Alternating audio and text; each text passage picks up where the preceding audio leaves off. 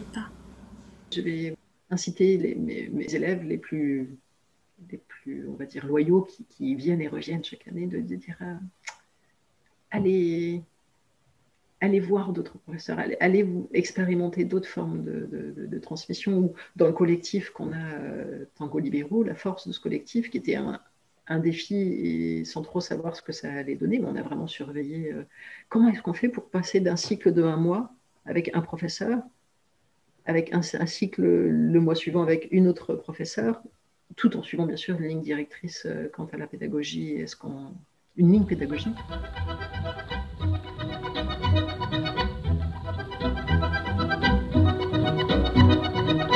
Quand j'interviens en tant qu'écoute tango, qui est ma, ma, structure à, moi, et qui s'adapte, euh, enfin, qui, va rencontrer des publics euh, de tous bords, et quand je vais dans un milieu dit traditionnel, déjà je travaille toujours en, réflexion autour des rôles, c'est-à-dire que je vais toujours inviter mes élèves à, faire expérimenter les deux rôles. Et derrière, il va y avoir très souvent aussi un, cercle de parole pour aller chercher euh, tout ce qui ne se dit pas, tout ce qui ne s'échange pas, tout ce qui est sclérosé. Et, il y a des, paroles extraordinaires qui se. Enfin, c'est autant touchant d'entendre. Euh, une personne qui va, qui va émettre, qui va, qui va oser donner, qui a suffisamment confiance à ce moment-là pour, euh, pour exprimer une émotion. Et c'est tout autant important de voir l'émotion que ça procure chez les autres qui ne s'étaient pas positionnés comme ça, qui ne regardaient aussi que leur, euh, leur, leur, inconfort, ce qui est logique, hein, en se disant oui, c'est inconfortable pour toi aussi. Ah oui, tiens, j'avais pas vu les choses comme ça, et pourquoi? Et ça établit un dialogue, et d'un coup, pouf, juste, juste ça aussi. Euh, ça a son importance. D'avoir en fait un retour à la fin des cours euh, avec une émotion vraiment palpable de la part de ces hommes qui disent que les ressentis en tant que suiveurs ont été super forts. Euh, pourquoi? Parce que en fait, de manière générale, on va avoir, pour, je parle bien des débutants dans les rôles, quelqu'un, un, homme qui va suivre, d'être guidé par une femme ce jour-là aussi qui expérimente euh, le fait de guider pour la première fois, qui va être un petit peu plus petite, euh, qui, qui va peut-être pas, hein, en règle générale, on a une différence aussi de, taille, de... Eh bien, c'est moins confortable que de danser avec quelqu'un qui a déjà euh, ce, cette expérience de leader, qui va être dans des corporellement peut-être plus euh, en adéquation avec euh, le corps de, cet homme qui va suivre pour la première fois et du coup qui va, qui va vraiment être, euh, bah, qui va avoir ce plaisir de sentir ce que c'est que de suivre.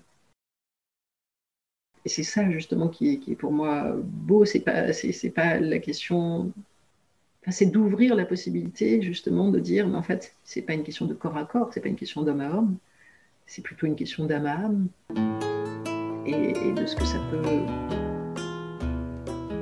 ouvrir en fait comme, euh, comme qualité dans la danse que de, d'arrêter de, se fermer des portes. Quoi.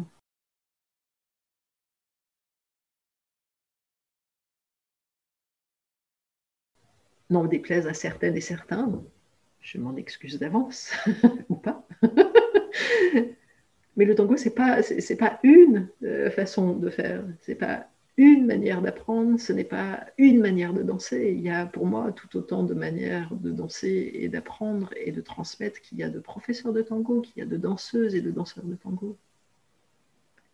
Bien sûr qu'il y a des codes et, qu'il y a des choses, tu ne vas pas pouvoir apprendre telle chose avant d'avoir euh, travaillé ça, par exemple. On ne va pas faire n'importe quoi. Il y, a, vraiment une ligne directrice aussi dans ma, transmission. C'est-à-dire que je...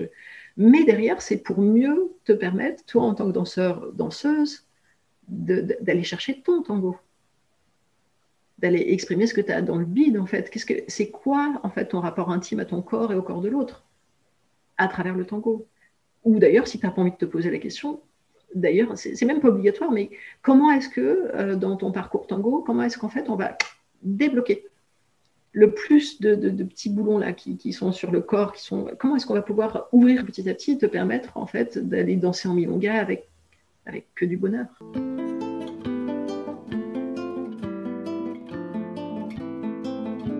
de l'expérience que j'ai, quand j'ai donné des cours à Saint-Pétersbourg ou quand j'ai donné des cours en France, j'avais pas, pas on travaillait pas du tout les mêmes choses.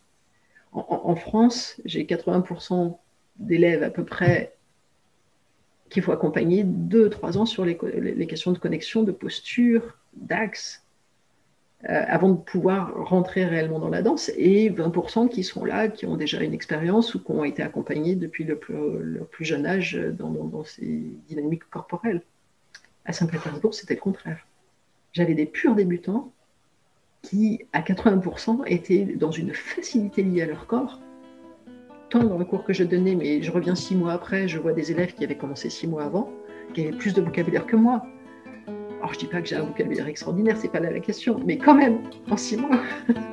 Et c'est pas seulement d'avoir le vocabulaire, c'est d'avoir la connexion avec le vocabulaire.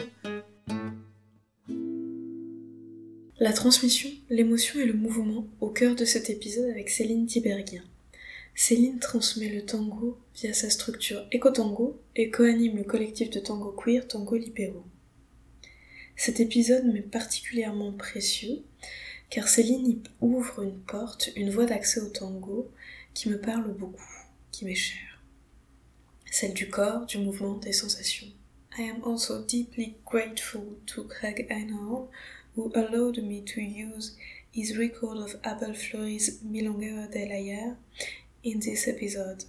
Retrouvez Céline dans les deux épisodes à venir.